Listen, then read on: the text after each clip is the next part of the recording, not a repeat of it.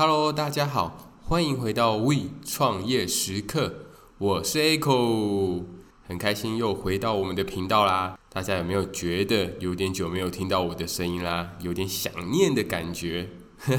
好啦，算了，我不想听到你们的回答，我怕我等一下要去扫我的玻璃心了。可能会有人问说：“哎，Echo，那你上礼拜到底在忙什么？怎么会需要停更？”身为一个社畜，大家应该都知道，有时候就是你会觉得 “Today is not my day”。哦，不对不对，应该是 “This week is not my week”。就是上个礼拜啊，就是因为有报告、有专案的原因，所以就是整个礼拜都搞得很忙。我记得好像大概都是九点十点才下班，其实也真的也没有什么样，就回到家其实也没有什么样的力气可以去写稿、可以录音了。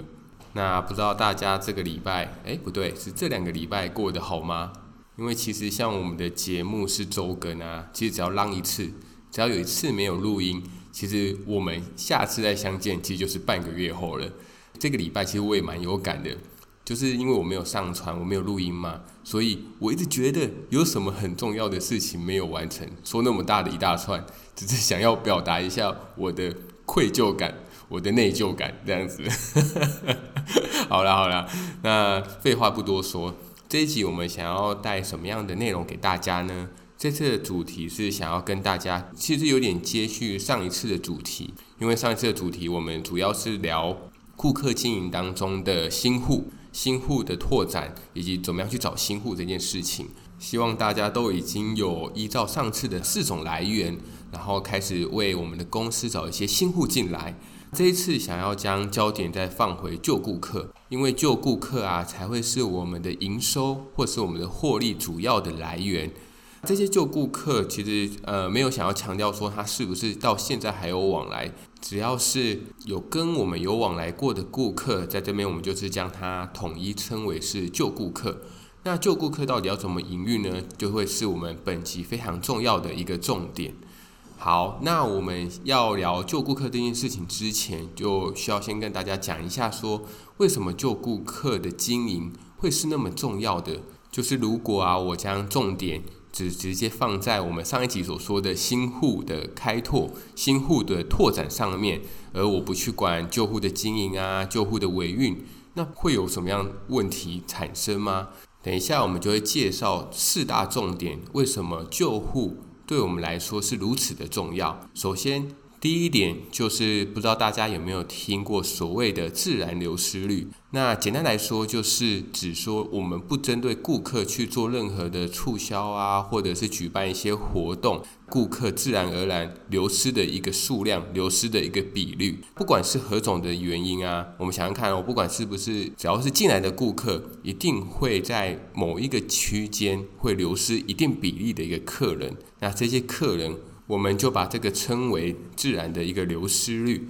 有一些报道做研究，就是统计公司平均每年的流失率，大概会是十趴到三十趴。但其实我觉得这个数字是有点低估的啦。其实还是要看你的行业，尤其是电商啊，因为你知道，对于顾客来说的资讯收集非常的方便，就它比价很方便，所以很多顾客很容易就是因为别的网站比较便宜就会被拉走。所以我相信电商的一个流失率是更高的。所以啊，呃，有一个概念可以带给大家，就是如果你想要今年的营收想要比去年更高的话，那你的新铺招进来的这个比例。绝对就是要比你的自然流失率还要更高，因此我们才会有很多公司或很多餐厅总是会在很多假期或者是节庆的时候去做一些活动的促销，或者是下更多的广告预算，然后让更多人看到你的餐厅，然后找进更多的新户。再来，第二点是新顾客的成本，现在每年已经逐渐的提高，以及它的难度也是越来越强的。那为什么会这样说呢？主要是根据美国行销学会有一个统计的数字显示，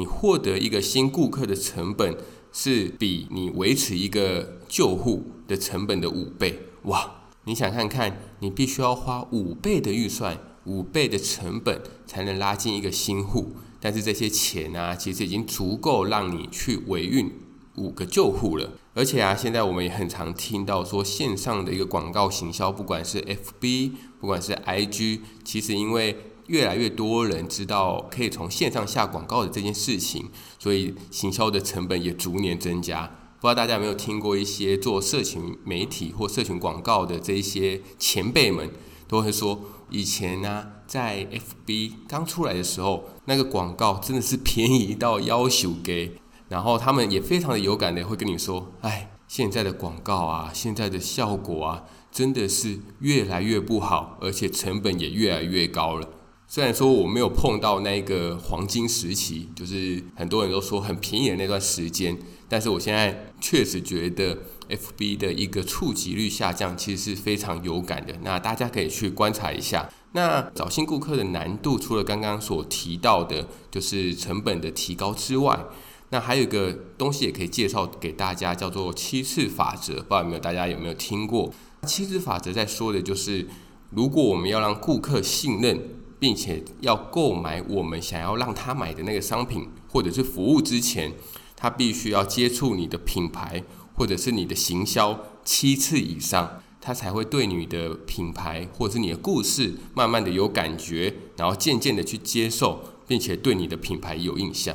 七次诶，那七次到底要花多少的成本？你可以去想想看，或者你可以去估估看，这样的预算、这样的成本、这样的花费，是不是你能够接受的？再来第三点。是旧顾客其实是更愿意帮我们的商品、我们的服务做口碑行销的。其实这蛮好理解的啦。我们就以我们自己去试想，就是我们自己换一个角度，我们是消费者，那是不是当你会愿意帮一些餐厅、帮一间公司去做一个推广的时候，就表示你是他们非常忠诚的一个顾客，非常忠诚的一个会员。那通常这种非常忠诚的顾客，表示你已经不只用这间公司，不止只购买一次，甚至你都是已经买十次、二十次以上了。那你对于这间公司的品质也好，服务也好，非常的有信心，你才会愿意把它推荐给你，不管是你身边的周边的好好朋友，或者是你的亲戚等等。因为你也会想说，如果啊。你的朋友真的因为听了你的建议而去买，反而造成他们的一个消费者体验不好的时候，你自己也会觉得哇，有点丢脸的那种感觉。所以你一定也是非常有信心的时候，你才会愿意帮公司去做这种口碑行销、口碑效益的一个宣传。最后一个是第四个，就是建立我们的忠诚会员或者是我们的主力会员，都是从旧顾客来的。那这边就是要提到一个，也是我觉得也是算是一个蛮老的一个法则，叫做八十二十法则。简单来说，我们公司八十趴的获利，八十趴的营收，主要就是会由二十趴的顾客所创建出来的。所以这二十趴的顾客就是我们非常重要的一个主力顾客，就是我们必须要好好抱着这群顾客的大腿，因为他就是会不断的消费，不断的购买我们公司的产品。或者是我们公司所提供的服务。不过你这时候可能会问我说：“Echo，建立忠诚顾客真的有那么重要吗？”这个就可以提供一个文章，有一篇文章是二零二零年二月号的一个《哈佛商业评论》，它的标题是“你是否低估你的顾客”。在那份报告当中，有写出忠诚度领先的一个企业啊，在接下来十年当中，营收的成长。大概会是产业内忠诚度没有那么高的一个同行的二点五倍，股东报酬率大概是二到五倍。哇，你想想看，听到了这个数字，你还能够说忠诚顾客是不重要的吗？OK，接下来你可能会有第二个问题说，如果新旧客都很重要，那它是不是有一个完美比例？就像我们喝的饮料有黄金比例这样子？喂，这不是叶配啊。针对这个问题，我个人认为最好的比例是三比七，就是新客占三成，顾客占七成。不过，同样老话一句啦，因为每个行业或每个公司的特性其实都是不一样的，所以这问题其实没有标准答案的。但是我们可以举一些极端的例子，然后来看看说为什么这些例子是我认为比较不健康的一个状况。首先，我们想想看啊，如果你的新旧客比例是九比一，那代表是什么？代表是说你的新户有九成，你的旧户只有一成。这是不是有两个方向需要思考？第一个方向是为什么你的旧户都留不住？就是这些顾客明明都已经来体验第一次啊，那为什么他们不愿意回购、不愿意再购呢？是不是你的产品、你的服务有某一些重大的缺失，有一些重大的问题，所以导致他们只是吃了一次之后，觉得下次想要再吃同样的东西，却不会再想到你了？你也可以好好的去思考一下，说是不是你的某一些流程有造成了一个太大的一个问题？那第二个，哇，新客占到九成呢，那你的行销预算是到底花了多少钱才找出这九成的一个顾客？是不是有超出预算的可能的呢？主要这两个方向都可以去想一想。第二个极端的例子就是也是九比一，但这次是反过来了，是旧户占了九成，新户只占一成。那你这时候可能会很自豪的说：“哎，口利夸，每个吃过我东西的都说赞，所以这些全部都留下来了。”那你有想过，你的活水，就是假如说一个湖泊，你的活水注入太少的时候，是会造成什么样的一个问题呢？这个问题其实就是你背负的一个风险太高了，因为这些全都是你的旧顾客。是不是找不到新户的原因，是因为你的品牌已经面临老化的这个问题，所以你根本没有办法去找到一些比较新的顾客进来，甚至是一些可能说比较年轻的顾客。这刚好也可以牵扯到我等一下要讲的，就是除了新旧客比例之外。其实我们也可以透过之前我们有讲稍微提到的会员轮廓分析的这个东西，来看到一些危机。举个例子来说，假如说我们有很详细的顾客年龄分析，那后来我们在顾客年龄分析的时候，发现我们的顾客的年纪最大的一个比例都是非常高年龄层的，可能说五十五岁以上、六十岁以上，甚至是七十岁以上。那这时候是不是也要去思考，是不是有刚刚我们前面所提到的那个问题？我的品牌已经开始老化了，年轻人已经不认同了我的品牌故事，或者是我所提供的这些商品已经不是市场上年轻人所需要的。那这时候就会非常非常的危险哦，因为如果真的等到你的顾客已经慢慢的，就说比较不好听一点，可能说都过世了，你又没有一些新的顾客，比较年轻的顾客进来，那你的营收，你的获利又要从哪边得到呢？是不是接下来的一年后、两年后，你的营收就会渐渐的走下坡，你的获利就会渐渐的走下坡，而导致你的公司不得不收起来的一个窘境呢？讲到 CRM 顾客关系管理，就一定也不能不提到的一个模型，叫做 RFM 模型。而 RFM 模型是在一九六一年的时候，由乔治克利南所提出的。这个模型啊，主要有三项指标，也就是用这三项指标来衡量一个顾客他在这个公司里面的一个消费状况。那这三项指标分别指的是第一个 recency，就是你上次消费的一个日期，然后再来是 frequency，就是你一个消费的频率，以及 monetary，也就是你的消费金额。每一个人都会有这三个，只要是你有购买过，你有消费过。基本上你都会有这三个东西，除了说消费频率之外，因为消费频率可能是需要在两次以上你才会有的。接下来啊，我们就一个一个的来探讨一下，说这三个指标所代表的含义是什么。首先，第一个是 recency，那它主要的就是要看一下我们顾客他最后的一次消费，最近的一个消费日期是什么时候。那这个主要是要观察。这个顾客它的一个活跃度，然后并且在他还记得上一次的一个消费体验的情况之下，然后我们可以想出一些诱因，让顾客可以更加容易的回购。再来是指标二，消费频率的部分。那这个主要就是想要帮助我们去寻找，就是我们的顾客有那么多，那哪一群顾客是消费频次最高的顾客？那其实它就是我们常说的客次数啦。所以，如果我们可以观察出顾客消费频次的固定性的时候，那我们就可以将某一些商品。可以在它快用完的时候，我们可以赶快寄一些折价券给他，或者说我们可以有一个贴心的小简讯说：“哎，你是不是某某东西要用完啦？”去持续鼓励顾客再做一个第二次的一个消费。而善用消费频率的一个这个故事啊，我就可以举我们台湾非常有名的经营之神王永庆他在年轻的时候的一个故事。然后让大家来看看说他是怎么样善用这个消费频率的。那我相信应该也有很多人听过啊，因为他呃，王永庆在小的时候，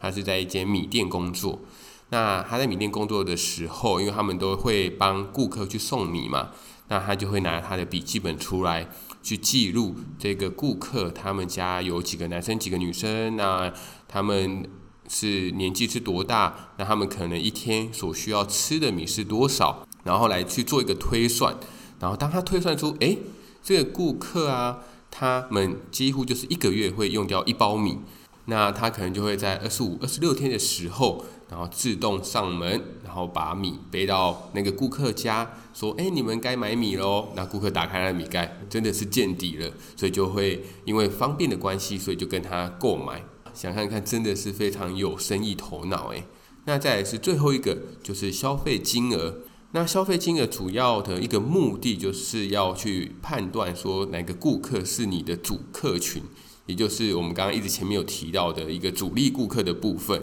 而这些顾客啊，也因为消费能力比较高、比较强，所以我们就可以用更大的一个力度，然后去 push 顾客回来消费。也因为啊，最近一次消费以及消费频率，它是关乎于顾客的留存状况。所以啊，我们很多的一些 model 都会将这两个项目、这两个指标，将顾客去做一个分群，并且去观察他们使用我们商品，或者是他们回来的一个消费状况的一个关系。这样的一个顾客分群的目的，其实它有达到了四种效果。第一个就是我们可以去了解我们公司的一个销售状况，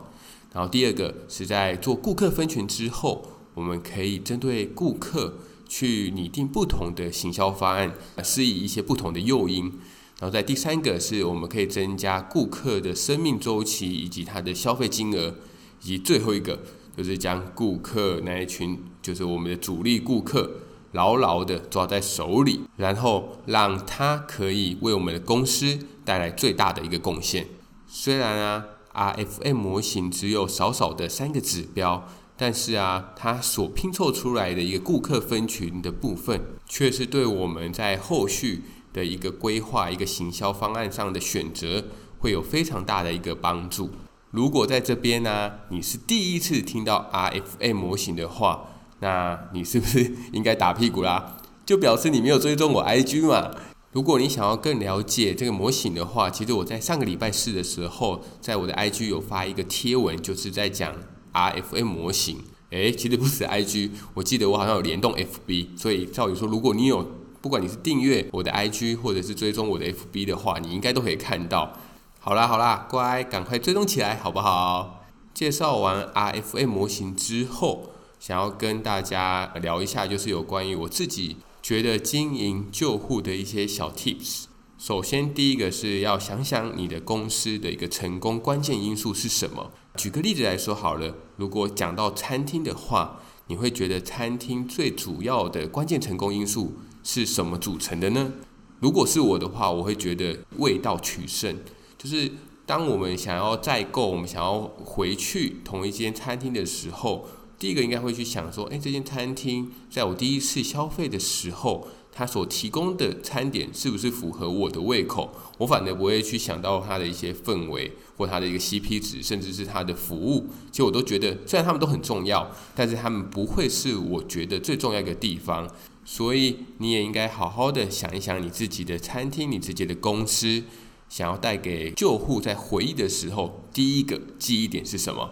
好好的想清楚。那在第二个，就是我们必须要去了解顾客的期待。因为顾客的一个留存率啊，其实取决于他的满意度嘛。所以当顾客很满意的时候，他就不会只做一次顾客。那再来是第三个，你如果顾客他有些抱怨的时候，你必须要提出，并且你要让他看到你有改进的一个方案。这一点想要强调的是有关于顾客，当他们购买我们的商品或者是体验我们的服务的时候，造成他已经有一些程度上的不满意。而你能做的最好的事情，就是你必须要承担起责任，然后并且去提供改进。当然，这边是讲说合理的，因为顾客他是非常多样化的，所以我们也不知道顾客在想什么。而这边讲的是合理的，就是大家可能有十个当中有七个说你的商品有问题，而且大家都讲了同一个问题的时候，你必须要去改善你本来的问题，而且这样积极的主动啊，可以避免未来灾难性的一个情况。而且危机就是转机的这句话，真的真的，我觉得是非常好的。因为很多这种忠诚顾客啊，其实是有可能他是从不满意的顾客转变而来的，而且这些不满意转变而来的忠诚顾客，他反而会更加更加的忠诚。然后在第四个，就是你必须要保持沟通管道的一个畅通。举例来说，像我们刚刚前面提到的，当顾客他不满意，他想客诉的时候，你必须要有一个地方可以让他有申诉嘛。不管说你的 FB 的粉丝团，或者你有客诉的专属电话，哪一种方式都好，就是让顾客可以很简单的就可以找到相关的一个人员。再来第五个，也就是最后一个，就是必须要跟顾客。定期的保持联络，而定期保持联络这件事情啊，不泛指你使用什么样的一个手段，或者是什么样的一个噱头。总之，只要能够持续的创造话题，那增加跟顾客互动的机会，那以借此防止顾客的一个流失。好啦，以上就是本集的内容啦，希望大家会喜欢。当然，顾客关系管理，我觉得它是一门很大的学问，也不只是我。这一集所介绍的这个样子而已。如果大家对于这个话题有兴趣的话，也可以写信跟我说，或者是留言跟我说，那我就会再设计一个 Part Two 的内容，然后让大家可以更深入的了解这个主题的内容。OK，如果喜欢本集内容的，还是老话一句，可以把我们这一集分享给你正在创业或者是你想要创业的朋友哦。那同样的，刚刚前面其实有呼吁到，就是要追踪我们的 IG 跟 FB 嘛。那希望大家也可以帮我追踪追起来。这一集的内容就到这边啦，希望大家会喜欢。那我们下周再见喽，拜拜。